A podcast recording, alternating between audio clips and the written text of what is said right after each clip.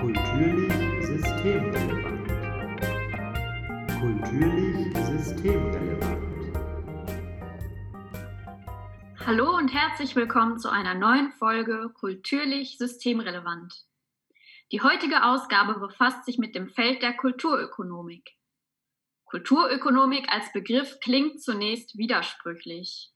Zwei Wörter aneinandergereiht, die auf den ersten Blick so gar nicht zusammenpassen. Auf der einen Seite haben wir die Kultur, die irgendwie nicht so richtig zu erklären ist, unantastbar, magisch und dynamisch, und auf der anderen Seite die kühle und so rationale Ökonomie. Kann so ein undurchschaubares Gebilde wie die Kultur überhaupt ökonomisch rationalisiert werden? Kultur als der Ort der Ideen, als Inspirationsquelle, plötzlich in den Fängen materieller Verwertungslogiken, wie jedes andere Gut auch.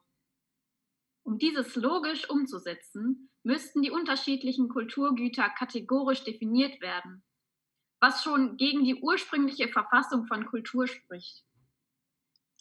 Einen Versuch hier wagten Baumol und Bowen, indem sie Kulturgüter in fünf unterschiedliche Wertekategorien einteilten.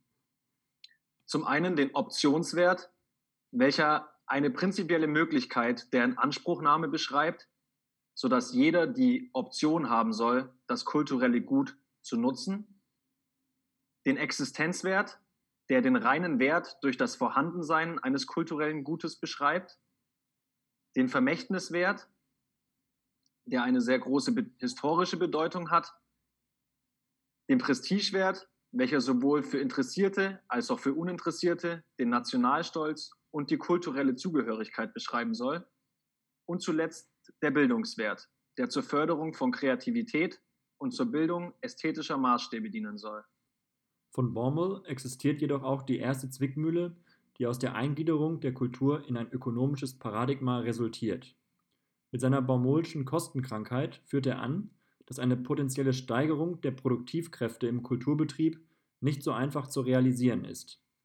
Während bei einer maschinellen Güterproduktion immer mehr Waren in einem schnelleren Tempo produziert werden können, sind die KünstlerInnen in der Kreativbranche nicht in der Lage, ihre eigenen Produktivkräfte zu erhöhen.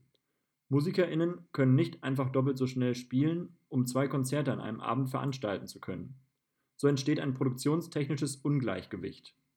Der generelle Trend, Kunstproduktion immer stärker auch als Form der Warenproduktion zu verstehen, kann man sehr kontrovers diskutieren. Insbesondere dann, wenn das Produkt über Vervielfältigung und Vermarktung seinen einmaligen Charakter verliert. Es ist also kein Wunder, dass immer wieder über Spannungsverhältnisse zwischen Kultur und Wirtschaft gesprochen wird. Die Kulturökonomik versucht diesem Spannungsverhältnis entgegenzuwirken, indem sie Kultur als einen eingegliederten Teil der freien Marktwirtschaft versteht, welches unter anderem am Aufkommen der Cultural Industries exemplarisch dargestellt werden kann. Im Gegensatz zur herkömmlichen Kulturindustriebegriffen nach Adorno haben die Cultural Industries seit Mitte der 1990er Jahre eine stark politisch motivierte und insbesondere strategische Wende erfahren. So wurden mit der Einführung dieses Begriffes neue Formen der Arbeit an neuen Arbeitsorten in gleichzeitig innovativen Märkten bezeichnet. Produkte, Stile und Trends, die im Dunstkreis der Popkultur entstanden sind, wurden als mögliches Feld für die Neustrukturierung einer neuen Kulturpolitik begriffen welches auch auf die Kulturökonomik zurückzuführen ist. Dies hatte zur Folge, dass sich Kultur zunehmend mit Marktwerten und dadurch mit der Möglichkeit, mit Kulturprodukten komplexe Wertschöpfungsketten zu generieren, verband.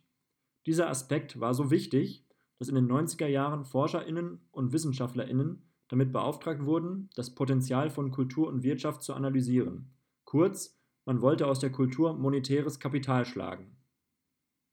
Und jetzt, wo die Kultur zuhauf in das marktwirtschaftliche System eingegliedert ist, sah sie sich auch der schonungslosen Krisenanfälligkeit eines kapitalistischen Wesens ausgeliefert. Kultur findet häufig unter so prekären Bedingungen statt, dass jede Krise zur Existenzbedrohung wird. Mit der Corona-Pandemie offenbarten sich diese Mängel eklatant. Anstatt den Kulturbetrieb aber wie äquivalente marktwirtschaftliche Unternehmen zu retten, wird darüber diskutiert, wie relevant und somit rettungsbedürftig dieser ist. In der Krise nimmt die Kultur in der Wahrnehmung wieder ihre ursprüngliche Form des Unantastbaren und Mystischen an, was damit einhergeht, dass ihr die Systemrelevanz abgesprochen wird. In guten Zeiten für die Profitmaximierung missbraucht und optimiert, wird ihr in der Krise Unwichtigkeit attestiert. Ebenso gefährlich ist es, wenn die Diskussion um die Stigmatisierung von Künstlerinnen und ihres Beitrags zur Kulturwirtschaft in der öffentlichen Wahrnehmung ausschließlich unter kostenverursachenden Aspekten geführt wird und diese somit keinen primären Anspruch auf Staatshilfen haben. Dabei ist Kultur ein fundamentaler Bereich moderner Gesellschaften. Sie ist unter anderem Teil von Bildung, Integration und sozialer Teilhabe.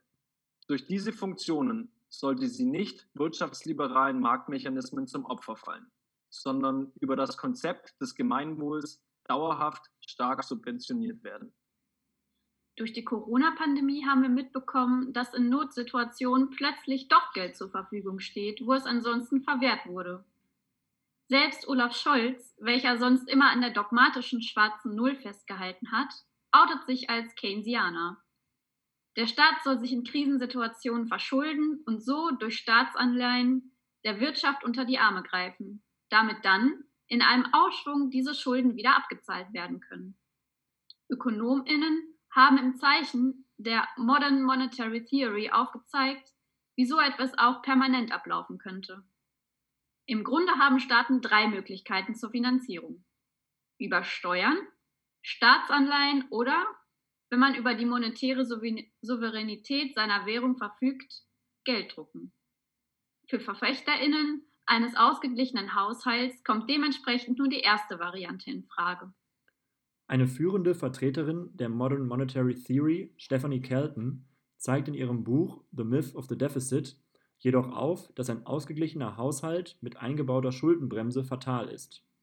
Ein Staat, der, wie gesagt, über die monetäre Souveränität seiner Währung verfügt, kann so viel Geld drucken und in Umlauf bringen, wie er möchte. Um einer Inflation entgegenzuwirken, wird das Geld dann über Steuern wieder reingeholt. Damit wäre auch eine Basis geschaffen, Kultur im Rahmen des Gemein Gemeinwohls dauerhaft zu fördern und zu subventionieren, plus gleichzeitig Kulturstätten aus dem marktwirtschaftlichen Wettbewerb herauszunehmen. Der Legitimationsdruck würde verpuffen und es könnten für die Nachfrageseite erschwingliche Angebote erstellt werden, sodass jeder Mensch an ihnen teilhaben kann.